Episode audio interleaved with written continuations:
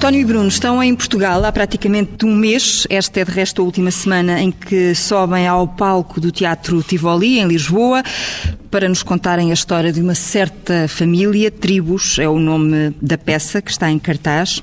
Daqui a um par de horas vestem a pele dos personagens. É fácil desligar de ser pai e filho para viverem essas outras vidas? Tem que ser assim, né? Tem que ser assim, porque senão a gente não consegue é, levar a cabo o trabalho. O trabalho em teatro é, é um trabalho que exige muito, eu diria, intelectualmente, para a gente deixar que algumas emoções interfiram. Né? Então a gente costuma brincar que a gente é pai e filho até o segundo sinal.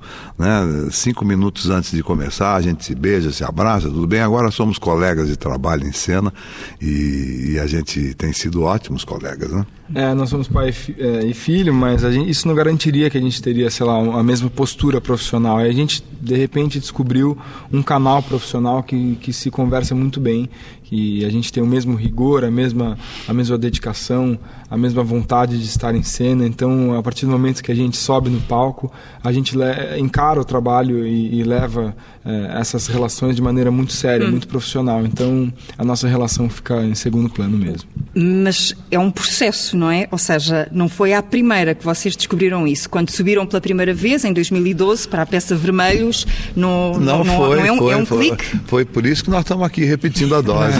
porque a gente não sabia, claro, a gente já tinha uma relação harmoniosa entre pai e filho, mas profissionalmente nós não tínhamos trabalhado juntos ainda e, e às vezes as coisas mudam profissionalmente, uma postura pode ser diferente da outra, um, um caminho diferente do outro, isso é normal que aconteça, e mesmo quando os caminhos são parecidos, são iguais, uh, nem sempre eles uh, seguem uh, paralelamente, né? às vezes dão uma, uma cruzada diferente. E no nosso caso, nós seguimos paralelamente muito bem.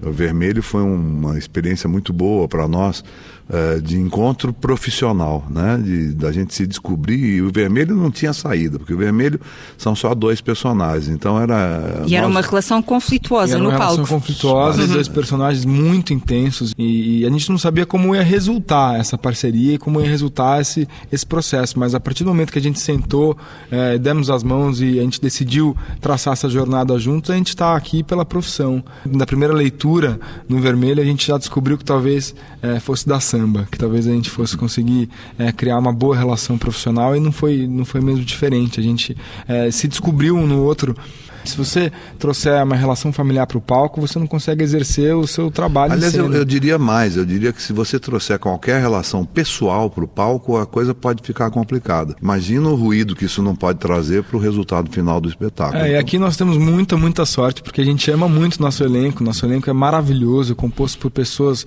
é, incríveis, mas é, existem muitas, muitos casos em que você não se dá necessariamente bem com uma pessoa que você tem que contracenar. Se você levar essa relação é, para o trabalho, você não vai conseguir realizar o que você tem que fazer. Uhum. Até porque o público não tem nada a ver com isso. Né? Imagine uhum. você, se eu estou com dor de cabeça, eu não vou fazer bem aquele dia. O público foi ver aquele dia.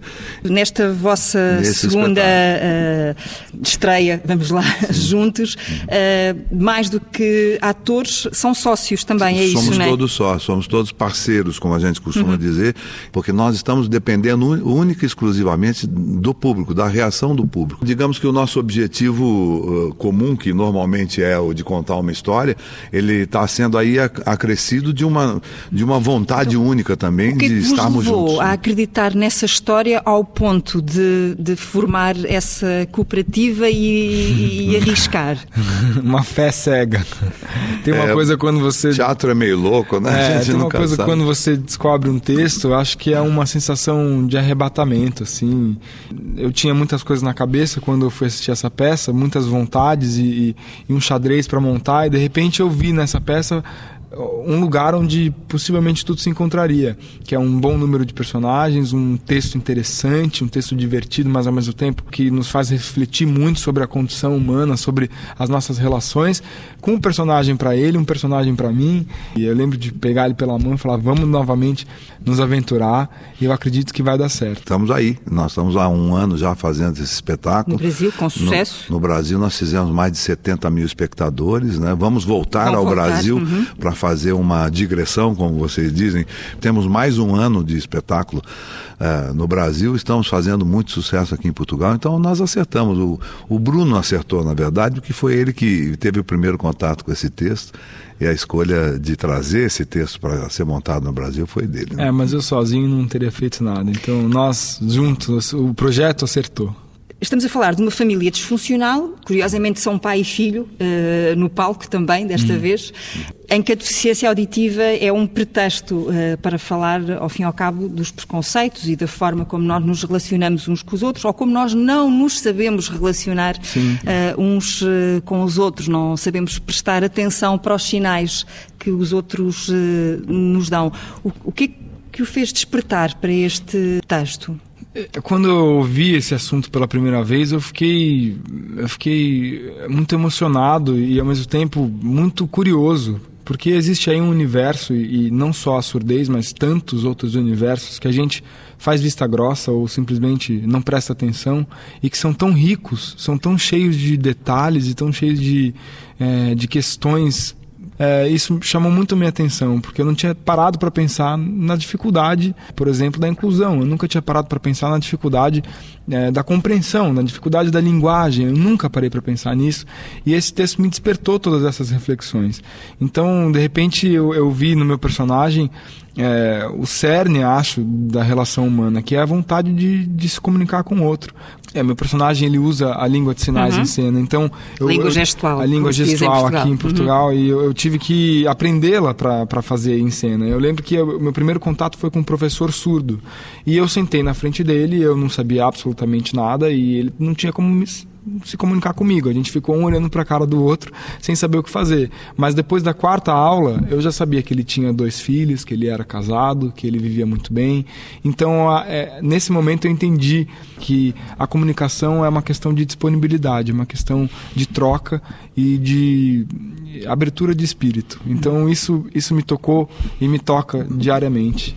E, e a, a, necessidade que eu acho que o mundo moderno tem da, da aceitação da diferença. Né? É, o, todos os fundamentalismos, todas as ortodoxias, todas as pessoas que, que se dizem donas da verdade e que não aceitam a diferença, não aceitam o outro, é que criam os problemas que o mundo moderno está enfrentando atualmente. A peça, basicamente, ela fala disso, porque ela usa essa deficiência auditiva e essa família disfuncional que não sabe lidar com essa diferença e que acha no que é fundo, é... com várias diferenças, porque há outras sim, diferenças sim, nessa não, família, sim, não é? Sim, eles, ah. são, eles são surdos, na verdade, né? Digamos que a, a diferença mínima é, é, o deficiente auditivo. É, na verdade, eles têm outros problemas muito mais graves do que a deficiência auditiva, que no fim acaba sendo resolvida, né? O, o problema maior é a, a incomunicabilidade, é o preconceito, a intransigência, a, a, o não aceitar a diferença, o achar que a inclusão é apagar o outro. O espetáculo que vocês fazem a seguir à peça, o elenco regressa ao palco para uma conversa com a plateia, uma conversa informal.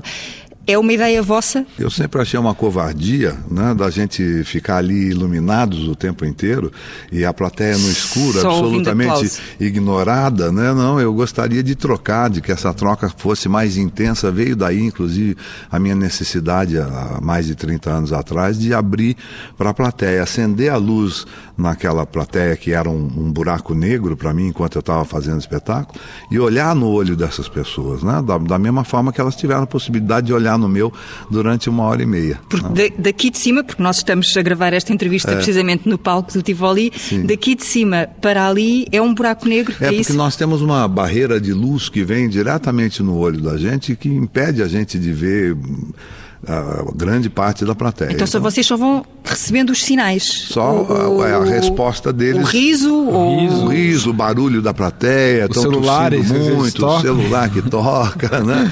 estão tossindo muito, estão mexendo muito, então nós não estamos com a atenção deles total, então nós estamos recebendo pequenos sinais, né? Mas os sinais mesmo a gente vai receber olhando no olho. É, porque é... esses sinais também podem ser, podem ser mentira, pode ser, equívocos, pode ser um equívoco é. nosso, né? A gente a gente está aqui é, e, e, são mais de mil pessoas. Então a gente não, a, a, gente aqui de cima às vezes por causa de um celular que toca a gente acaba generalizando. Então isso, isso é uma injustiça. É... Então a gente olhar no olho deles, de cada um deles e, ver o, o olho interessado é, é o maior ganho. Esses, esses anos todos de experiência uh, também já lhe permitem chegar aqui e dizer logo que a primeira pergunta é difícil, venha a segunda, não é? Porque a plateia também é. entra com pezinhos de lã é, nessa conversa. Agora, agora, talvez pelo fato da gente ter divulgado, as próprias pessoas que viram os espetáculos estarem falando sobre isso, então nós estamos percebendo. Já, já estamos percebendo que às vezes não dá nem para fazer essa brincadeira, porque eles já começam a fazer as perguntas e está sendo muito interessante. O público já está mais desinibido, digamos assim. O Bruno cresceu partilhando o pai com um país inteiro, não é? Porque era o pai que estava uhum. naquela caixinha uh, da televisão. E a mãe, Mara Carvalho, é também uma mulher de sucesso no mundo das artes e do espetáculo. No entanto, um e outro ficaram de pé atrás quando o Bruno chegou e disse: já sei, quero ser ator. Porquê? Não, não ficamos. Um pouquinho, não foi não. assim à primeira. O que fui lendo não, foi com não, Acho que o movimento natural dos pais é você esperar pelo melhor do seu filho, né? E acho que é um nada mais natural do que você alertá-lo de que a nossa profissão realmente é uma profissão muito cruel, é uma, uma profissão que você um dia está tá empregado, tem uma estabilidade e de repente isso pode acabar da noite para o dia, porque a gente depende de muitos fatores externos né, para exercer o nosso trabalho e o mercado de trabalho está cada vez mais cruel, cada vez mais acirrado. Então acho que é, não teve nenhum pé atrás, mas teve sim um, um, um alerta para que. Mas isso eu fiz com a minha filha mais velha, que quis ser dona de é. restaurante. Eu sentei com ela e nós conversamos sobre as dificuldades de ser dona de um restaurante. Né? Então eu acho que é um, digamos, faz parte de uma, de uma boa orientação a gente sentar e conversar juntos sobre as vantagens e desvantagens de uma escolha. Ele tinha tempo para descobrir isso. Ele fez é. isso com 12, 13 uhum. anos de idade. Com 12, 13 anos de idade, ele decidiu que queria ser ator e não, não parou em momento algum a vida dele por causa disso. Ele estudou, se formou em relações Sim, públicas. Sim, tal plano B, né? É, ele, na, na, verdade, não era eu... nem o plano B, era mais uma forma de um acréscimo, é, né? acrescentar um... uma informação separada, paralela ao que ele poderia aprender fazendo teatro. Eu tive, eu tive 100%, 120% apoio apoio deles em tudo, senão não estaria aqui hoje. É, mas é, eu sempre fui livre para fazer as minhas escolhas e, e, e para seguir elas com o coração. Então eles me deram essa oportunidade, né? Isso é só motivo de gratidão para mim. Seria até um contrassenso dois atores eh, como eu e a Mara. Mas às vezes, é, precisamente contra, esse lado né? mais difícil da profissão, ou mais ingrato, ou menos compensador, pode trazer para a tona as dificuldades sobem. No nosso caso não, porque nós somos, fomos sempre muito felizes na nossa profissão, apesar dela, da gente reconhecer as dificuldades dela. Então, por que, que nós acharíamos que ele não seria? Está sendo. Uhum. Podiam bom. ver nele outras vocações ou pressentir ah, nele ah, outros talentos. Olha, ele toca piano, ele canta muito bem, ele pinta muito bem, ele poderia escolher só nas artes pelo menos umas quatro outras profissões e nós teríamos a mesma conversa com ele que nós tivemos. É, é, secado. Eu não paro de buscar coisas e acho que acho que cada vez, principalmente para minha geração, acho que cada vez mais os, os, atores e meus colegas estão cada vez mais plurais nesse sentido, porque é, acho que você tem que achar o seu diferencial e se você tiver mais de um, melhor. O lado da música uh, também já o levou uh, a subir a um outro palco, não é? sim, é? Porque já teve sim. também um show improvável. Sim, exatamente. Eu sempre fui muito musical, meu ouvido é muito musical e eu é, comecei a estudar piano aos sete anos de idade. E minha professora ficava brava comigo porque ela queria que eu estudasse a teoria. A partitura. E eu sim. falava para ela, não, mas toca para mim que aqui eu não entendi. E ela tocava o trecho da música e eu reproduzia porque meu ouvido é muito musical, eu uhum. decorava na hora, assim. Então, é, isso desenvolveu em mim uma, uma liberdade musical e uma vontade de ir cada vez mais é, nesse sentido. E já tinham me proposto essa aventura de fazer um dia um show cantando e eu nunca tinha cantado para ninguém, é, a não ser para o meu chuveiro. E de repente nem pra eu falei, pai, mãe, nem para meu pai, nem para minha mãe, nem para meus amigos, ninguém. E de repente eu falei, bom, se essa informação veio para mim mais de uma vez, talvez eu, eu possa tentar enfrentá-la. E eu, essa minha professora de piano é muito minha amiga e ela tem uma produtora musical em, em São Paulo e ela desenvolveu esse projeto comigo.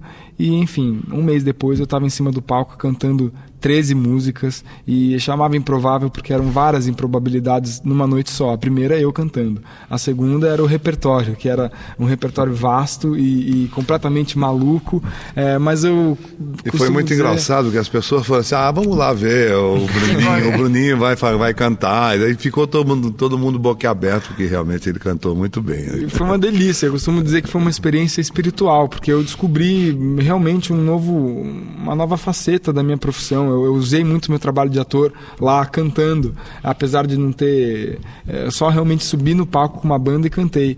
Mas foi, foi uma descoberta maravilhosa e eu pretendo eh, ter a oportunidade de levar isso para minha vida. Uma, um showzinho hum. aqui de música guardado na manga. Estamos uh, a, a, poucos dias das eleições no Brasil. Eu estou... Você me desculpa, antes da gente continuar, eu queria só reforçar uma coisinha. Nosso espetáculo começa rigorosamente no horário marcado. Nove e meia. Nove e meia, eu, eu, eu acho que no Porto nós vamos fazer uma matinê um dia, então tem os horários lá marcados. É. Uhum. Eu, eu, só gostaria de reforçar isso, porque nós, a, a última vez que nós fomos ao Porto, nós tivemos um problema grave com as pessoas que chegaram atrasadas, porque elas elas ficam muito bravas com a gente porque a gente fecha a porta e não deixa, não entrar. deixa entrar. E elas acham que nós é que estamos errados. Então elas uh, costumam chamar a polícia. Não, aconteceu isso? Aconteceu mesmo. isso lá no Porto. É. E uh, eu gostaria só de dizer que nós não fazemos isso para castigar as pessoas que chegam atrasadas. Nós fazemos isso normalmente para respeitar exatamente aquelas pessoas que são a grande maioria que estão lotando o teatro que chegaram não só na hora, chegaram meia hora antes e já estão sentadas no teatro há meia hora esperando o espetáculo começar. O, o António também é muito conhecido por, por, por, ser muito rigoroso com os horários. É, a, a, palavra que a gente usa é o espetáculo começa rigorosamente no horário marcado, que é uma coisa que a gente quer dizer o seguinte: pode chegar na hora que você vai ser respeitado. O Roland Barthes tinha uma frase maravilhosa que ele dizia que fazer esperar é uma prerrogativa do poder.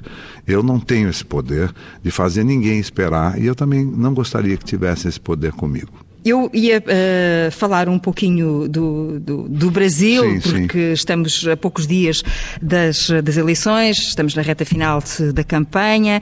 O António e o Bruno não vão votar porque estão cá precisamente em Portugal. A única certeza que, que haverá neste momento é que o próximo presidente do Brasil vai ser uma mulher. Está aparecendo. aparecendo. Dilma ou Marina, parece que uma das duas uh, tem esse lugar garantido. Pelo menos estão na pole position desta, desta corrida.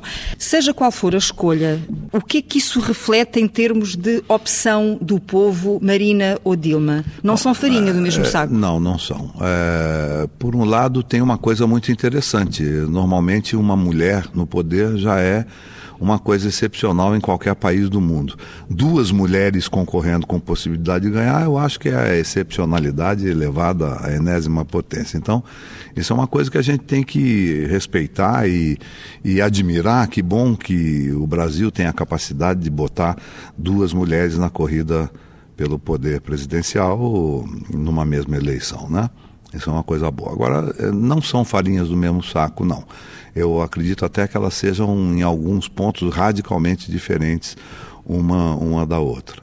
É, e talvez é, esse, o desconhecimento que grande parte do, do povo brasileiro tenha é, das verdadeiras posições políticas de cada uma delas é que faça dessa eleição uma coisa imprevisível. Né? A gente não sabe o que pode acontecer exatamente porque o, a, o povo brasileiro não tem muito o hábito de pesquisar os caminhos políticos dos seus candidatos. Ele vota mais, me parece, com a emoção, em alguns casos, com uma razão política. Né? Uhum. Mas elas são bem diferentes uma da outra. O problema da educação política né, é uma coisa que deveria vir atrelado ao sistema educacional e, e isso acho que começa desde muito pequeno. Né? Eu sinto, às vezes, também, realmente, como ele disse, um, um é, uma falta de consciência ao votar, né? E tem que ter, acho que, uma visão mais ampla possível para você tomar uma decisão que seja coerente com seus valores, coerente com o que você acredita, coerente com o que você acha que é bom para sua comunidade. E às vezes eu vejo as pessoas votando sem consciência mesmo. É, você vê o próprio fato da Marina estar tá encostando na, na, na Dilma na hora da eleição já é uma coisa absurda. Ela não teve nem tempo de dizer a que veio.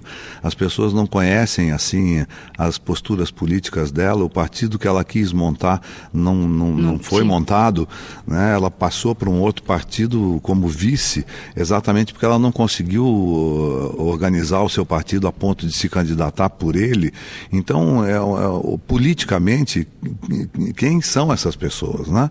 Uh, a gente percebe nitidamente que as pessoas estão votando com a emoção, com o visual, com, com qualquer outra coisa que não as soluções que cada uma delas esteja Mas não tem sido um pedacinho assim nos últimos anos no, Eu diria que a história do Brasil é essa, né? A história do Brasil é um pouco essa. Mas alguns políticos, às vezes, conseguem se mostrar, mostrar uma faceta que os outros não conseguiam. O próprio Lula fez isso durante anos, né?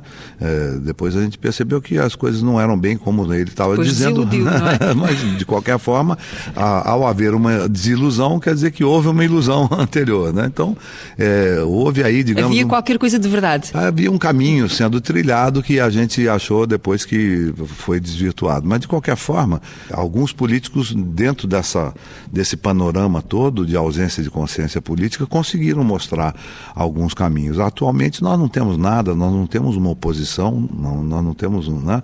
E a situação, nós não sabemos muito bem o, o que quer, então está complicado. O António não é um homem de... tem as suas opiniões, eh, a sua postura cívica, participa, mas não, não está naquele grupo eh, de Eu acho cidadãos... que a postura, a postura do artista, particularmente, ela é muito delicada nessa, nessa época, porque é claro que ele tem o direito como cidadão de expressar a sua opinião política, mas ao, ao fazer isso ele possivelmente está influenciando de uma forma muito forte um número muito grande de pessoas que talvez estejam sendo influenciados não por, pela sua postura política, mas sim pela sua visibilidade. Né? Essa visibilidade, essa exposição e essa, esse, a, essa afirmação política depois some depois da eleição. Então, qualquer coisa que aconteça que seja o, desvirtuada daquilo que era originalmente antes da eleição, o artista não pode mais se manifestar. Quando você não é Muito é bem representado, como é que você volta é, atrás? Né? Não, você não tem o poder, o mesmo poder, talvez, de, de oportunidade de, de, de se pronunciar uhum. quando você não é bem representado e você voltar atrás. É. E como a nossa postura não é uma postura política no sentido de que essa nossa carreira, nós temos uma carteirinha do partido. Nós não temos carteirinha do partido. Nós temos temos as nossas crenças, as nossas ideias uhum. políticas, as nossas convicções, nós estamos por, por aquilo que nós achamos que vai ser o melhor para a grande maioria da população, e é a partir do momento que a gente faz isso e a gente não tem a possibilidade de dizer, olha, não, não está seguindo no caminho que a gente achou, eu acho que aí a gente uh, enganou alguém. Talvez a gente tenha se enganado antes de enganar Quer dizer, pessoas. então, que, que, que, o António se sentiu desiludido? Ou... É, não, eu me senti impotente, né? Uhum. Eu me senti impotente diante de algumas coisas que, com as quais eu não concordava e eu fiz de tudo para colocar aquelas pessoas lá. Né? Então eu acho que é melhor não fazer, não. Eu vou exercer a minha, a minha consciência política como cidadão. Eu tenho o meu círculo de amizades para que conhecem as minhas posturas políticas. Eu posso até influenciá-los de alguma forma, mas eu não vou influenciar ninguém por eu, eu ter uma visibilidade maior do que os uhum. outros. É, eu participei, na, a, os os, as manifestações de junho, eu uhum. estive lá, participei ferozmente, estava com bastante, bastante calor no coração, mas eu, mas eu concordo com ele e aprendo quando eu ouço que acho que talvez seja melhor, é, principalmente assuntos que não são, não são assuntos que eu domino 100%, acho, para poder uh, me pronunciar a ponto de influenciar uma pessoa. Eh, eu acho que nesse, nesse caso nós somos formadores de opinião para algumas pessoas e acho que é um risco eu me pronunciar a ponto de poder influenciá-los se eu não tenho todo o domínio do panorama político do país. Então eu, eu prefiro eu prefiro com calma ficar humildemente no meu canto e, como ele disse, exercer a, a minha posição política no lugar onde eu moro, no meu bairro, com pessoas próximas a mim e, estudar muito todos os partidos, estudar muito todas as propostas e, e votar consciente. Acho que esse é o mais importante. Eu acho que a minha, a minha rebeldia política é, na verdade, é essa: é, é essa é, vontade de, de estudar e de saber o máximo possível para fazer um voto é, com consciência. Um é, voto... se, eu, se eu pudesse fazer alguma campanha, eu faria campanha pela consciência farei a campanha pelo vamos estudar esses candidatos, vamos, vamos pressioná-los para que eles se posicionem politicamente, para a gente saber quais são as suas, exatamente as suas ideias, porque pelo que eu vi até antes de sair do Brasil, eu não vi ideia de ninguém eh, sendo jogada no ar. Né? O que a gente viu lá foram, foram acusações de um lado e do outro, mas que não, não levam a nenhuma solução. Eu não vi ninguém apresentando soluções. É, é os debates eles não, falam, eles não falam sobre a proposta, eles falam sobre o que o outro não está fazendo. Então isso, na verdade, não apresenta o que você tem na cabeça. Então é, isso a gente vê muito, né? Então você fica, você como espectador, como, como cidadão, você fica na verdade vendo um fogo cruzado e, e então a saída para isso é você estudar, né? É você tentar é, entender quem são aquelas pessoas e o que, que elas têm na cabeça.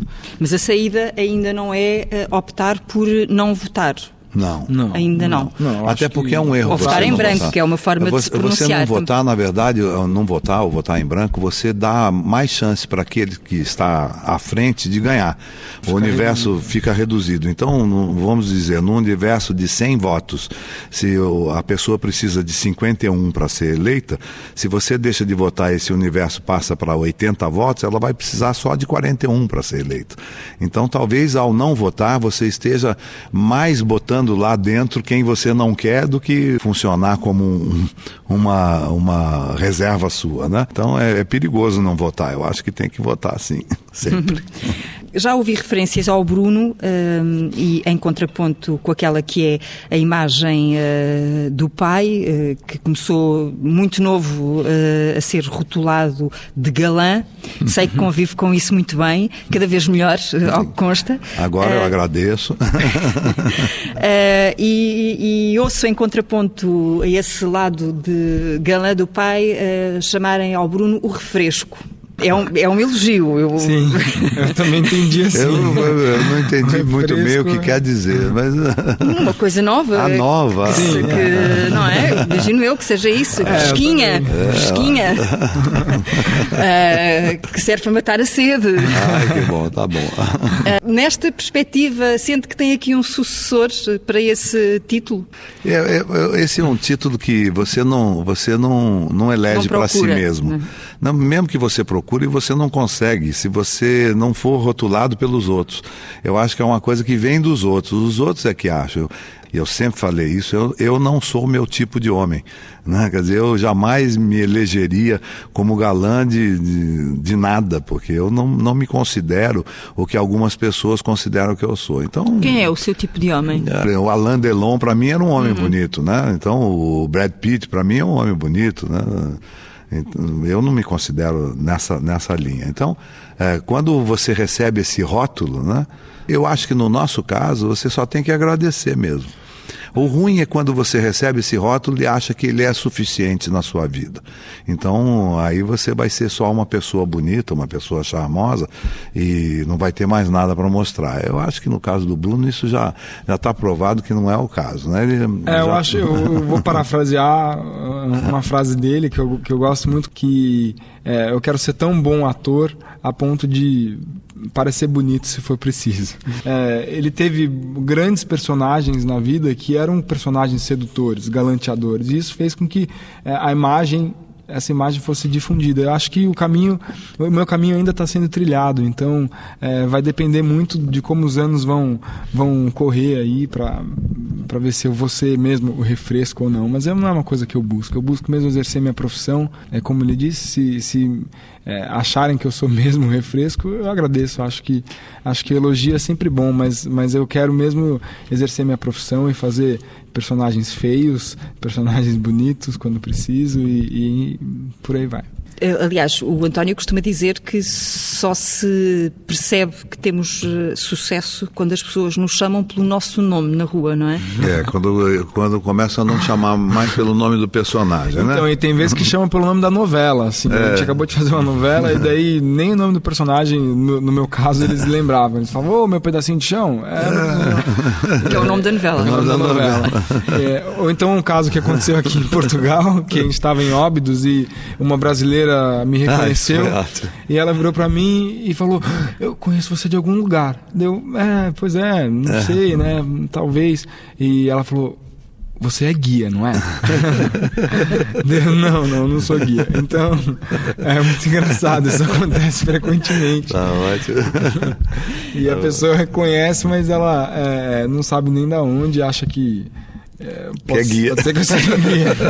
eu estive aqui num dos dias a assistir ao espetáculo e percebe-se na forma como algumas eh, pessoas sentem vontade de, de, expressar a admiração e o orgulho por eh, poderem finalmente estar olhos nos olhos com, com o António uh, Fagundes. Sente-se um bocadinho em Hollywood, sente que é um bocadinho essa coisa da passadeira vermelha quando sai do, quando não, sai do Brasil. Não. Faltam muitos dólares ainda para chegar em Hollywood. Muitas cifras. Muitas cifras. Não, eu acho que realmente aqui em Portugal eu costumo brincar no Brasil, que eu sou mais conhecido em Portugal do que no Brasil. Também é né? é mais pequenino. É, não, não, mas, não só por isso, né? Mas porque realmente o que aconteceu é que eu estou trabalhando na Globo, na TV Globo no Brasil, há 38 anos, já ininterruptamente, né? Aqui em Portugal, todo esse trabalho que eu fiz em 38 anos passou em 10.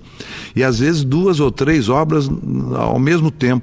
Eu, realmente, eu, eu sou mais conhecido aqui porque não, não deu nenhum intervalo, né? O público viu muita coisa minha ao mesmo tempo, né? Então, eu acho que parte desse, dessa atenção, desse carinho, é porque realmente eu entrei muito na casa das pessoas uhum. em diversos horários. Né? Não é só atenção, quer dizer, carinho, seguramente, atenção também, mas em muitos casos eh, são, são o público quer a sua atenção. uh, é, não há aí um lado de assédio, às vezes um bocadinho puxa-saco as pessoas às vezes não se dão conta de que quando elas vêm falar com você, talvez seja ela, ela essa pessoa seja a milésima do dia. Então, a, a, às vezes ela não percebe esse um, um, certo cansaço que a gente tem. A gente fica às vezes um pouco cansado, sim.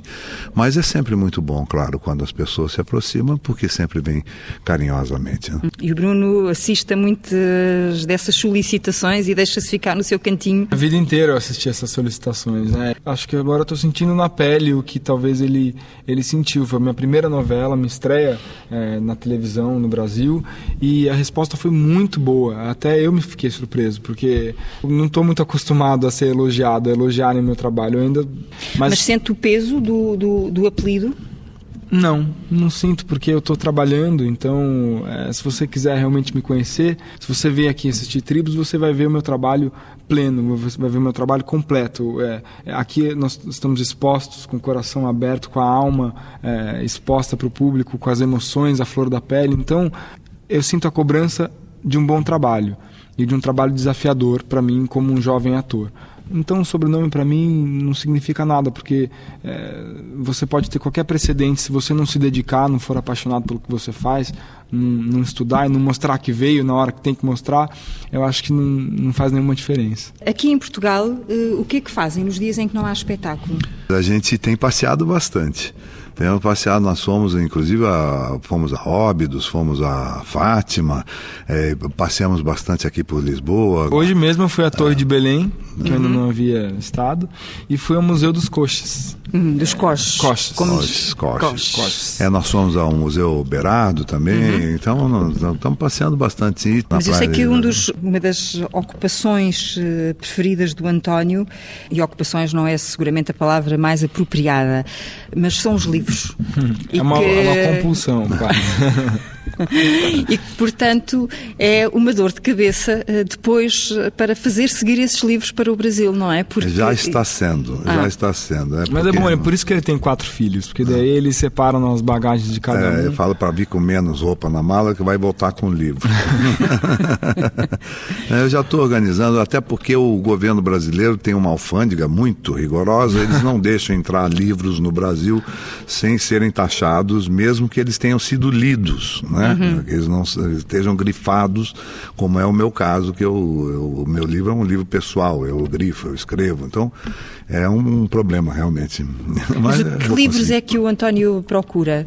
Olha, eu posso dizer a você que se for bom, qualquer gênero me interessa. O que eu acho maravilhoso dele é que ele, eu costumo dizer que ele é um homem do mundo, assim, é um, porque eu acho que isso também faz parte um pouco da nossa profissão. A gente, a gente por natureza, nós somos pessoas interessadas. O ator ele é um, um ser curioso. interessado, curioso, e acho que ninguém para representar isso melhor do que ele, porque é, cada livro é um universo completamente diferente, às vezes radicalmente oposto, e que traz é, em si. É, é é, tantas informações e isso acho que é a melhor ferramenta para o ator. Para a gente se abastecer é, de repertório é só através da curiosidade mesmo. Então ele realmente lê de tudo. Eu sou testemunha e adoro participar da leitura dele. É eu sou um leitor passivo do que ele lê porque a gente conversa muito.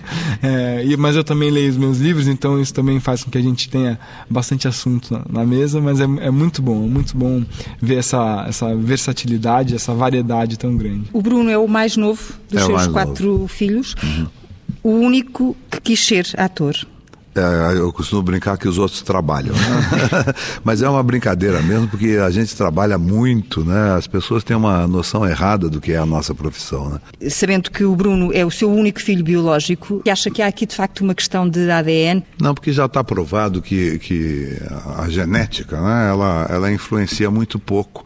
Eu acredito mais no ambiente, eu acredito mais na formação, eu acredito mais na, na informação do que propriamente na genética. Eu acho que a genética pode interferir um pouquinho, mas ela pode ser condicionada.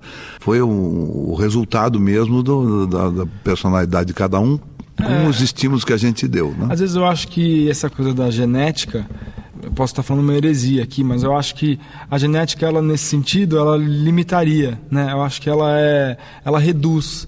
Se você é preso a uma condição uh, anterior, biológica. biológica anterior à sua existência, você não tem livre-arbítrio, você está preso a essa condição, você está reduzido a, a, isso. O pai do Einstein seria muito conhecido nosso, o pai do Van Gogh também seria e muito conhecido nosso. Dele também, e o filho né? dele também, por aí vai. Então acho que acho que realmente eu particularmente acredito em alma mesmo. Acho que eu nasci com essa vocação, com essa vontade é, de, de me envolver com arte. Eu tenho minha criatividade.